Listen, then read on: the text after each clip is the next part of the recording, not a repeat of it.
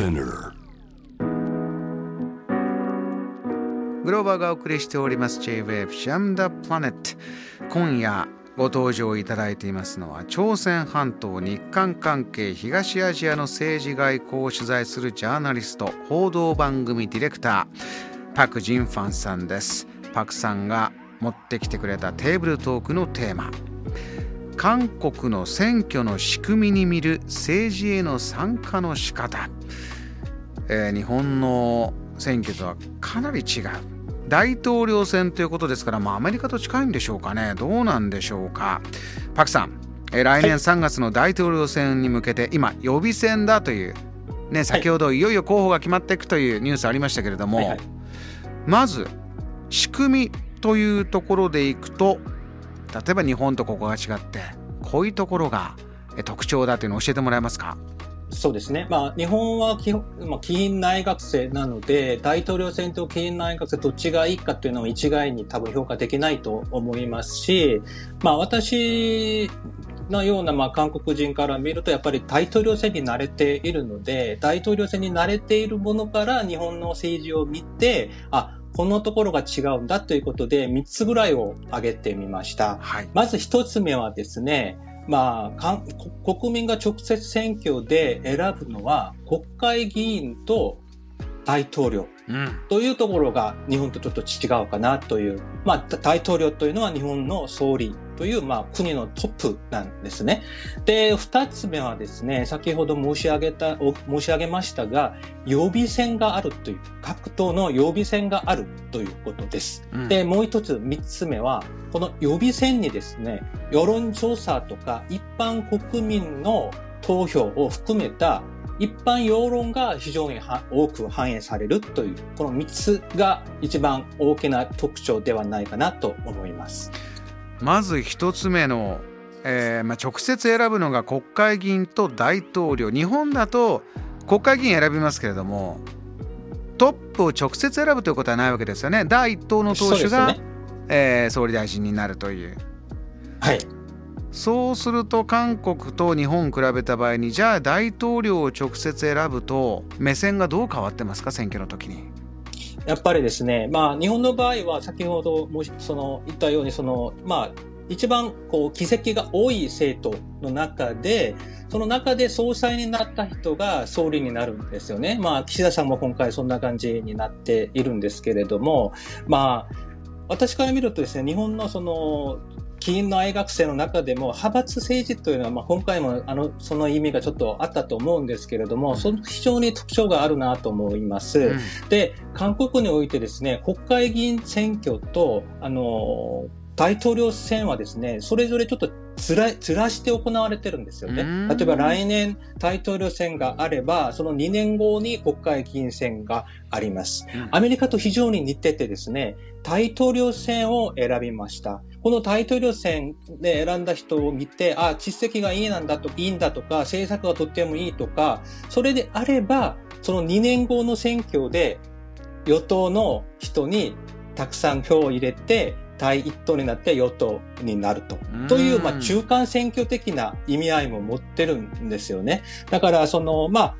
国のトップとしてふさわしい人を選ぶということもあるんですけれども、やっぱり国会議員は地元のあの代表としてふさわしい人を選ぶということで、まあ基本的に考え方、選ぶ時の考え方が非常に違いますので、うん、まあ大統領選の時にはやっぱり国の形をどうするのかとか、今のその政権を取ってるところがこんな批判を受けて、このようにしてほしいとか、ちょっとこう広く大きいその政策を見ることができれば、やっぱり国会議員というのは地元の政策を含めて、うん、で、中間選挙の意味を含めて、その選挙することもできるので、まあその意味ではちょっと、まあ韓国人にとってはちょっとそれぞれ違う意味合いの選挙になっていると思います。パクさん、二つ目におっしゃった、じゃあ今やってる予備選。この予備選というのは大統領候補を選ぶものなんですが、具体的にはどういうものか、政党っていうのはいくつぐらいあるんですか？あまあ、日本と同じでですね、まあ、大きい政党が2つあって、まあ、それぞれまだ、まあ、緑党なり、その労働党なり、ちっちゃい政党があるんですけれども、ほとんどが今の、あの、リベラル系の与党と保守系の野党という二つの党が、まあ、主流になっています。これ、大統領候補選ぶ予備選っていうのは、それぞれの党から大統領候補出てくるんですか？そうですよね。あの、まあ、簡単に言うとですね、まあ、さっきその日本で行われた自民党の総裁選から見ますとですね、総裁選に出るためには、20人の推薦人が必要なんですよね。えー、それと一緒だと思うんですよ。うん、本選、大統領選に出るときには、出るためには、その党内の、その予備選で、まあ、その大統領選に出たいとたくさんいるはずなので、えー、その中で勝ち抜いた人が、その大統領選に出れる。と自民党の例で言うと、やっぱりその20人の推薦人を確保した上で総裁選に出るというのとなんかこう比較ができるかどうかよくわからないんですけど、一つの前提条件になるのが予備選になっているので、これはタイトル戦だけじゃなくてですね、例えば、まあ、国会議員選挙において、まあ、現職の国会議員が行ってもですね、そのまま国会議員選挙に出る、出れるわけではないんです。その地元で、それぞれ、それぞれの各党が世論調査なりに、その予備選を行った上で、勝った人が、その国会議員選挙、地元で出れますので、うん、まあ、ほとんどの与野党、保守とリベラルと関係なくて、ほとんどの党が、この予備選という制度を取っているのが、韓国の、あの、その、選挙の特徴かなと思います。パクさん今おっしゃったとこですよね。今日のテーブルトークはこの政治への参加の仕方どうやってこう関心を呼び起こすかというところがパクさん一番お話したいところですけれども、はい、この予備選に、ね、推薦する人って世論今ちょっとおっしゃいました。一般の方の意見が反映される。政党の党員の、えー、じゃあ20人推薦を集めるっていうシステムではない。ここが大きいんですか？そうですね。まあ、予備選というのは非常に面白いのはですね、党員とか、あの、関係者ではない国会議員じゃなくても投票できるという仕組みが、韓国のあの、今行われている大統領選から見ても非常に面白いところでですね、あの、日本の場合は、まあ、ここ、今回自民党選挙も、まあ、国会議員票と、あの、その、動員票あるいはその同意品票で、まあ、決選投票になると、まあ、都道府県の票を合算して、その総裁になるんですけれども、うん、韓国はですね、誰でもその予備選で、その候補選びができます。例えばですね、うん、今、その、先ほどニュースにもありましたが、与党の候補というのが、まあ、今週末に決まるという、その、かもしれないんですけれども、その与党の仕組みを、仕組みをちょっと見ますとですね、その党内の、その大統領候補予備選に出るのは条件なしです。党員であれば誰でも出れます。終選人とか推薦人とかいらないので、大統領選に出たいですと言ったら出ればいいんですよね。はい、その後で、まあ、やっぱりその、例えば、6人、まず6人切って、6人残って、また最後に1人を選ぶという制度になっているんですけれども、うん、最初は50%を動員と一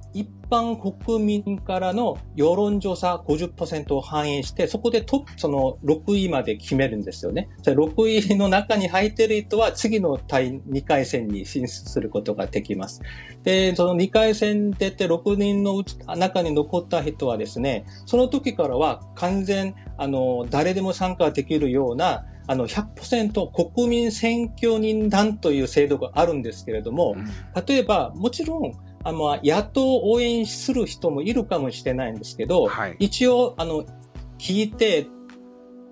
与党を支持しますよという答えた人が申請すれば、誰でも、その、選挙が予備選に参加することはできてですね、今、うん、与党の場合は、あの、その予備選に参加、登録した国民が200万人を超えてます。な。ので、党員、そうですね、党員とか国会議員じゃなくても誰でも参加できるし、しかも全部一票、一人一票なんですよね。国会議員も1ポイント、あの、党員も1ポイント、その国民、選挙人団の一般国民も1ポイントなので、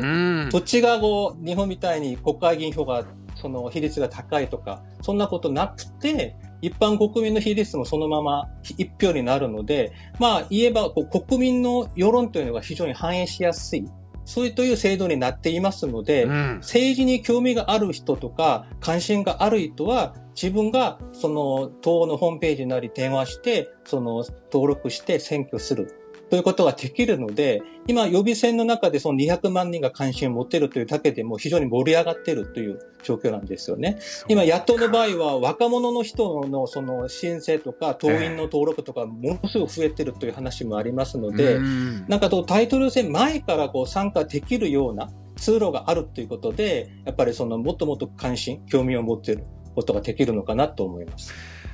一個だけ聞きたいのは、そのじゃあ与党、野党、